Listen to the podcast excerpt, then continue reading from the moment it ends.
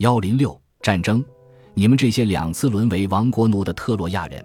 这是你们第二回受到围困，龟缩在营寨里，想靠一堵墙来求得不死，你们不觉得害臊吗？埃尼阿斯记第九卷第五百九十八行。当拉丁人对特洛伊营垒的攻击被击退时，托尔努斯转而打算烧毁特洛伊人的舰船，这使得众神之母瑞亚大为震怒。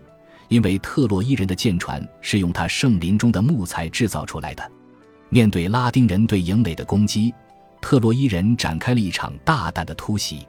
尽管图尔努斯像恶魔一样在战场上厮杀，但还是无法打破特洛伊人的防御。埃尼阿斯的儿子阿斯卡尼俄斯在战场上战斗得十分英勇，但阿波罗担心这位未来罗马民族的祖先会遭遇不测，还是让他退出了战斗。回到了奥林波斯山的朱庇特，必须要面对维纳斯和赫拉双方情绪激动的请愿，于是他选择不插手这场战斗，任由战场上的厮杀自然定出胜负。在埃尼阿斯带回了埃斯特鲁坎援军之后，战斗的形势发生了改变。如今的战事变成了荷马笔下那种真正意义上的血战，英雄间兵刃相接，刹那间双方就都会产生大量的伤亡。就像赫克托尔杀死帕特罗克洛斯那样，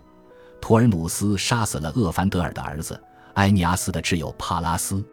为了使图尔努斯逃脱埃尼阿斯因此产生的怒火，朱诺将图尔努斯引离了战场。但拉丁人因为失去了统帅，顿时陷入大乱，被特洛伊军队击溃。